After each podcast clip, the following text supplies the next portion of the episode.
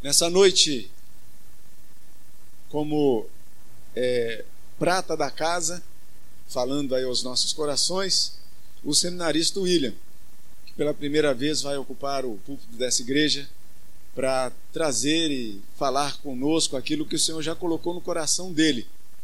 Então, que o Senhor esteja conosco nessa hora e a gente vai fazer essa oração, mas com muito prazer que a gente cede o púlpito da igreja para a prata da casa. E pela graça do Senhor, seremos bem alimentados, como tem sido sempre aqui nessa igreja. Vamos fechar os nossos olhos, orar mais uma vez?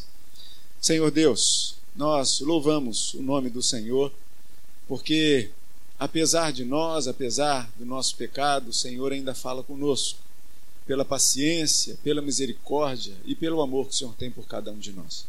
E é por isso, Pai, que nessa hora rogamos pela iluminação do Santo Espírito do Senhor, para que esteja em nós, aclarando a nossa mente, o nosso coração, abrindo os nossos ouvidos e o nosso coração, para que a leitura da palavra, desde a primeira leitura, já ouçamos a voz do Senhor a falar para a nossa vida. E que, da mesma forma como o Senhor comunicou a William, Senhor, o que deveria falar aqui nessa noite, que igualmente o Senhor também fale ao nosso coração. Usa-o de acordo com a sua vontade. É a oração que fazemos em nome de Jesus. Amém.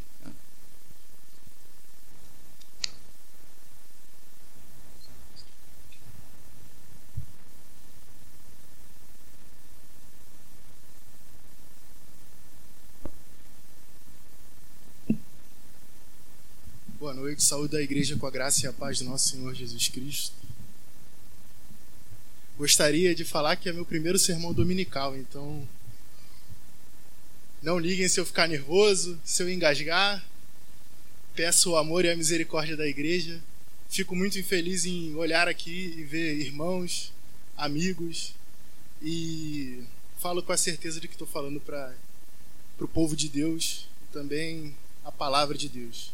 Então vamos ler então o texto bíblico, Atos 2, versículo 14.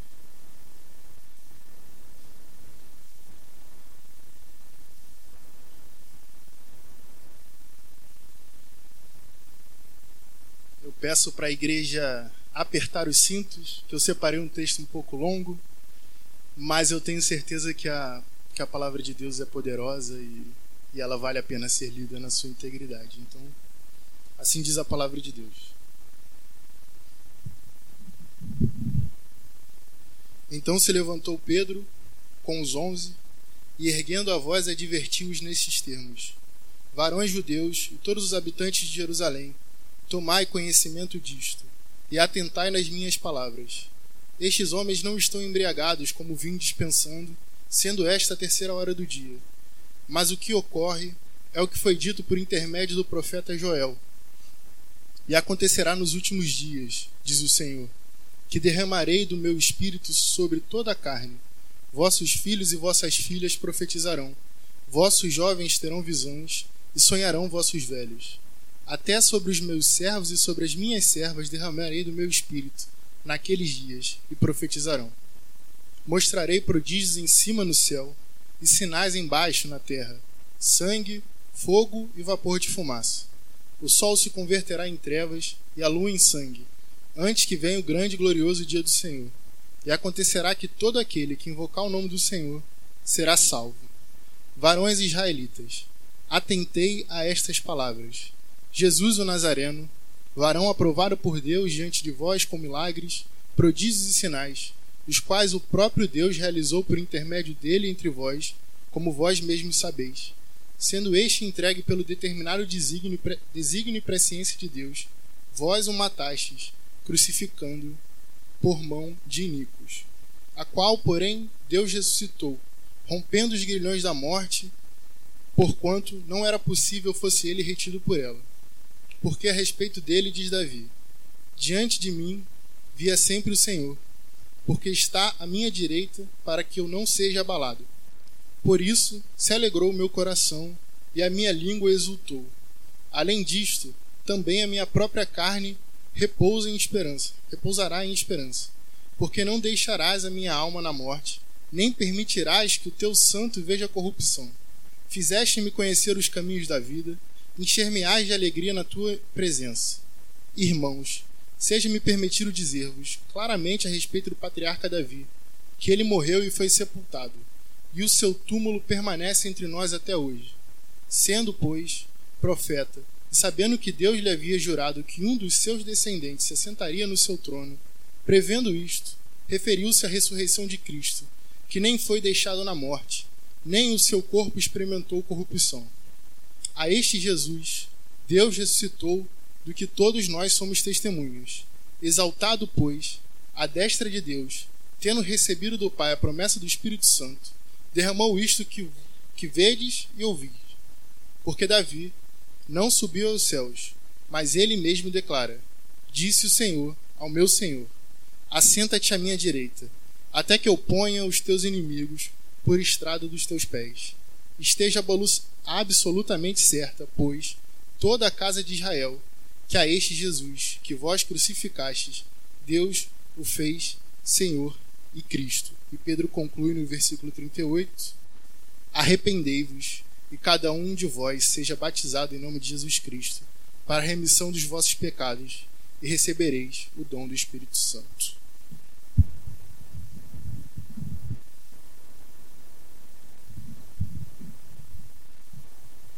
Como eu disse, é meu primeiro sermão, então desculpa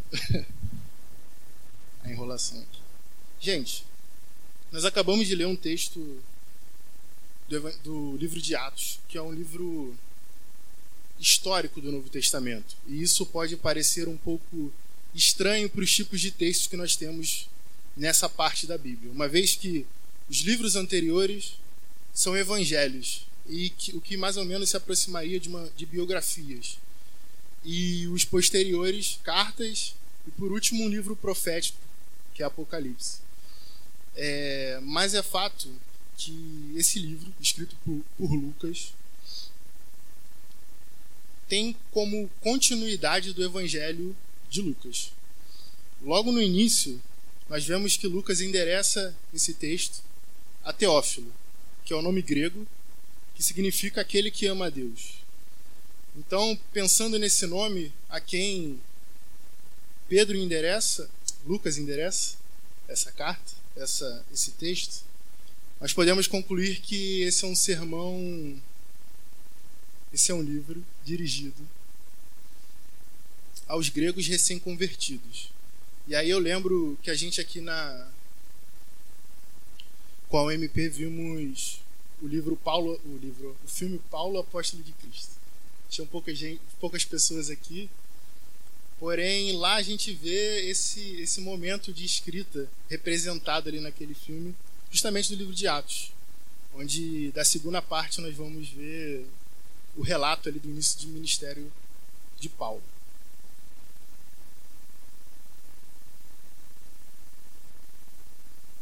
Bom, o tema da noite, que vem sido o tema do mês da, do aniversário da UPA, é compartilhe. Por que, que eu selecionei esse texto? Né? Justamente nós vemos aqui o primeiro sermão de Pedro após o dia de Pentecostes, onde o Espírito Santo desceu sobre aquelas pessoas que ali estavam e todos viram essa ação maravilhosa de Deus. E Pedro toma a frente, como nós lemos agora há pouco, para proclamar o Evangelho de Jesus Cristo.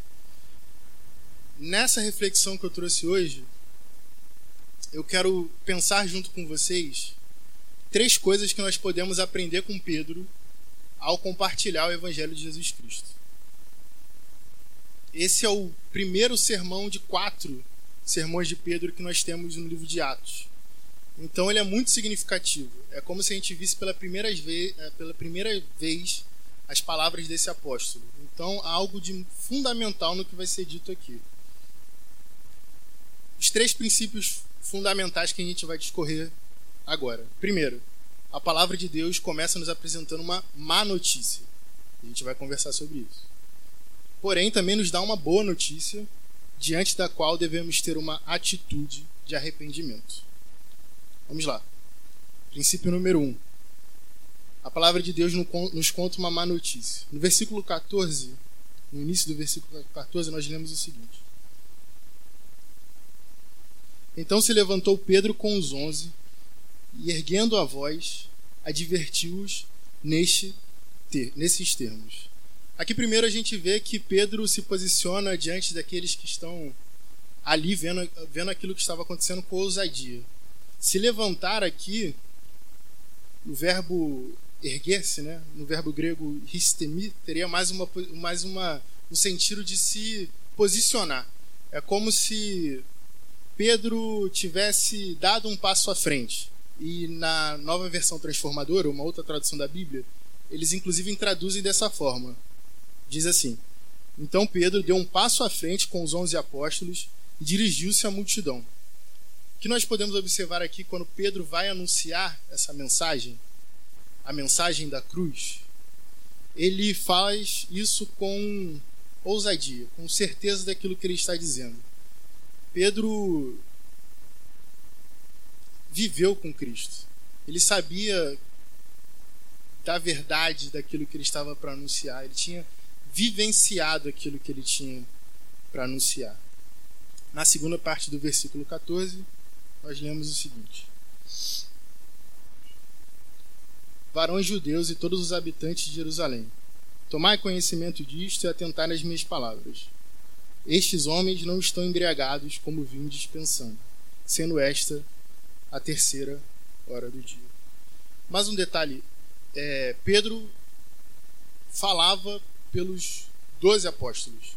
Ele era o porta-voz. Então, nesse sermão que nós, nós acabamos de ler, nós vemos aqui o resumo da mensagem apostólica. De forma que ele vai tratar de, de textos do Antigo Testamento para falar daquilo que estava acontecendo e daquilo que tinha acabado de acontecer, a saber, a ascensão de Cristo. Como eu disse, Pedro estava certo do que dizia. Ao tomar essa posição, ele ele fez com a certeza de que Cristo havia ascendido, havia subido aos céus.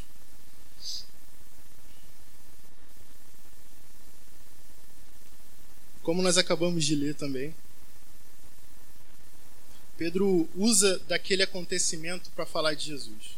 No versículo 14, 13, que nós não lemos, nós vemos que aqueles que viam aquela manifestação do Espírito Santo começavam a, começaram a zombar daqueles que ali estavam falando em outras línguas.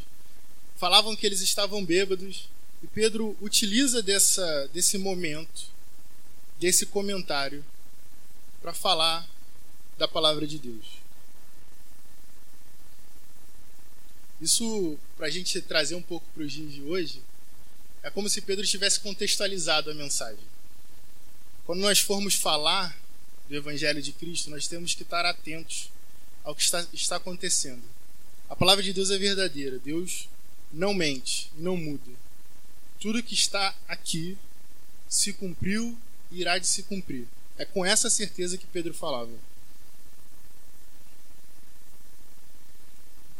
Vou ler, novamente, vou ler o, o versículo 15 novamente. Estes homens não estão embriagados como vim dispensando, sendo esta a terceira hora do dia. A terceira hora do dia era para nosso o nosso contexto a 9 horas da manhã, né? Por que, que era, por que, que Pedro usa isso como argumento? Todo mundo sabia que os judeus da época é, não comiam nem bebiam até esse horário, pois era o momento da primeira oração. Logo, logo eles não poderiam estar bêbados, como estavam comentando, pois era sabido que ninguém havia comido.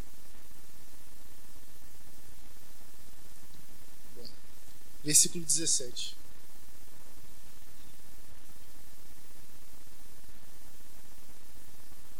E acontecerá nos últimos dias, diz o Senhor, que derramarei no meu espírito sobre toda a carne, vossos filhos e vossas filhas profetizarão, vossos jovens terão visão e sonharão vossos velhos. Quando o Pedro cita aqui, ele está citando um, um texto de Joel,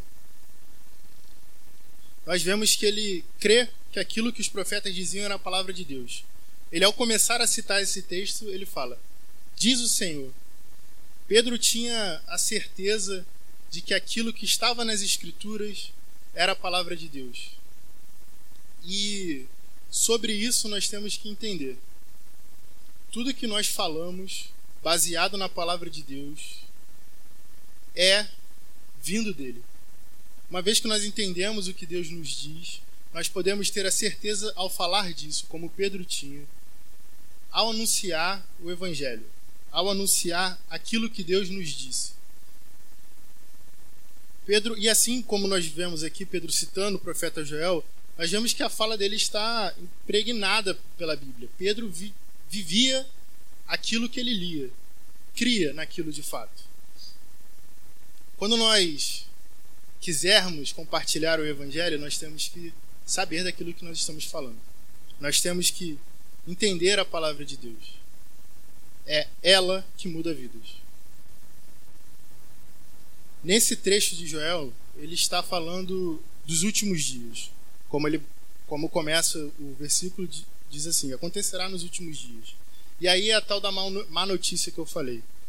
É, um teólogo que eu gosto muito, pastor batista Mark Dever, ele, ele, ele é quem fala dessa forma, né? Que a boa notícia é precedida por uma má notícia. E a má notícia é que todos os pecados, pecaram estão destituídos da glória de Deus. Quando Pedro fala dos últimos dias, para aquele povo que ouvia, em sua maioria judeus ou conhecedores da cultura judaica, eles sabiam que o dia do Senhor que Joel anunciava era um dia terrível, pois ele traria a condenação daqueles que estavam longe da vontade de Deus. Pedro lembra aquele povo disso. Lembra que Deus viria com sua forte mão sobre todos eles. No versículo 23, a gente vê que Pedro é um pouco mais incisivo ao falar desses pecados. Sendo este entregue pelo, de, pelo determinado desígnio e presciência de Deus, vós o matastes crucificando por mãos de ímpios. Pedro trouxe a palavra de Deus do geral para o específico. Até então, ninguém entendia muito bem o que era esse pecado. Mas todo mundo que estava ali tinha presenciado e visto a crucificação de Cristo. E mais, Pedro faz questão de falar que foram eles que crucificaram. Eles mataram um homem que não pecou. E a gente também não deve se enganar, porque se nós estivéssemos na época, muito provavelmente nós estaríamos ouvindo esse sermão também. Isso que Pedro fala também serve para nós, no sentido de que Cristo morreu por nossa causa. É, é por nosso pecado que o filho foi posto no madeiro. Nós também pecamos como aqueles que ouviram aquele sermão. Essa é a má notícia. Entretanto, e aí eu vou para o princípio 2, a cruel cruz de Cristo é a boa notícia. Isso parece uma contradição. No versículo 22, nós vemos que o coração da mensagem de, de Pedro é Cristo. E ele anuncia o seguinte: Varões israelitas, atendei estas palavras. Jesus, o Nazareno, varão aprovado por Deus diante de vós, com milagres, prodígios e sinais, os quais o próprio Deus realizou por intermédio dele entre vós, como vós mesmos sabeis. E aí ele lembra aqueles homens daquele que eles viram andar ali, daquele que eles viram fazer todos os milagres e daqueles que muito provavelmente eles viram também ascender aos céus. E aí é interessante pensar um pouco na estrutura do texto, que aqui é exatamente o meio do sermão. E no meio do sermão de Pedro está a pessoa de Jesus Cristo. E esse é o coração da mensagem dele. Pedro aproxima Jesus dos ouvintes. E aí, de novo, trazendo um pouco para a nossa vivência, é, é importante lembrarmos aquilo que Jesus já fez por nós, quando nós vamos falar dele para os outros é uma forma de aproximar Jesus da, da nossa vida, da nossa vivência, da vivência daquele que está ouvindo também. o apóstolo não tem nenhuma vergonha de dizer aquilo que foi feito com Cristo. A cruz, escandalosa cruz, não era motivo de vergonha, era motivo daquilo que estava sendo anunciado. A, a cruz é escandalosa justamente pelo que eu disse. Mataram alguém que não havia pecado. E não se engane, Cristo de fato morreu. Morreu e ao terceiro dia ele ressuscitou. Isso para a época era absurdo, porque cria-se que só podia o corpo só podia ser ressurreto antes do terceiro dia, porque mais ou menos em torno do terceiro dia era quando o corpo estava começando a se decompor e acreditava-se que nem o melhor dos profetas seria capaz de, de fazer isso. Entretanto, quando Cristo ressuscita, ele mostra que ele, como Deus, tem poder sobre toda a criação. Ele é poderoso para nos salvar. Pedro também chama aqueles que ouviram de iníquos, né, na, na Almeida Revista Atualizada, que nada mais é do que homens sem lei, homens sem lei. É, talvez para o dia de hoje a gente chamaria de repente de marginais, algo desse tipo. Uma linguagem realmente ofensiva, de modo que eles se entendessem o que haviam feito. Versículo 24 diz o seguinte: Ao qual, porém, Deus ressuscitou, rompendo os grilhões da morte, porquanto não era possível fosse ele retido por ela. Após ele dar esse anúncio escandalizante da cruz, lembrar daqueles aqueles que estavam ali, que Cristo havia morrido pela, pelas mãos deles, ele também fala que a história não acaba na cruz. E é disso que nós também temos que lembrar ao falar de Jesus para os outros. Pedro fala da ressurreição de Cristo. A ressurreição do corpo de Jesus é um prenúncio daquilo que, vi, que virá acontecer com aqueles que foram alcançados por ele nos últimos dias. Assim como Cristo ressuscitou, a Bíblia nos diz que nós também seremos ressurretos para ver a sua glória. Nosso corpo também será ressurreto. Ali, na ressurreição de Cristo, está o máximo anúncio da nossa salvação. Está mostrado o que irá acontecer conosco. No versículo 25 ao versículo 28, Pedro cita mais um, mais um texto do Antigo Testamento. Ele está falando do Salmo 16, mais ou menos do versículo 8 ao versículo 11, caso vocês queiram ler em casa. E, e ele usa isso para legitimar a sua pregação. Ele mostra que, através das Escrituras, que tudo aquilo que ele estava dizendo não era falso, era a palavra de Deus. Pedro o tempo todo faz declarações bíblicas. Pedro era um homem que se agarrava às escrituras, que lia as escrituras de dia e noite. E, era, e é por isso que as suas palavras eram e são, porque nós temos acesso a ela até hoje, impregnadas pela palavra de Deus. Como eu disse, a ressurreição de Cristo também nos mostra que Jesus é Ele mesmo, Deus Criador. Uma vez que Ele tem domínio sobre toda a criação, sobre o corpo criado, o corpo de homem que Ele tinha. E justamente olhando para isso, a gente pode ter a certeza de que a nossa salvação é efetiva. A nossa fé se ancora na notícia da ressurreição. Em 1 Coríntios 15, 14, Paulo fala que se Cristo ressuscitou, é vã a nossa pregação e a nossa fé.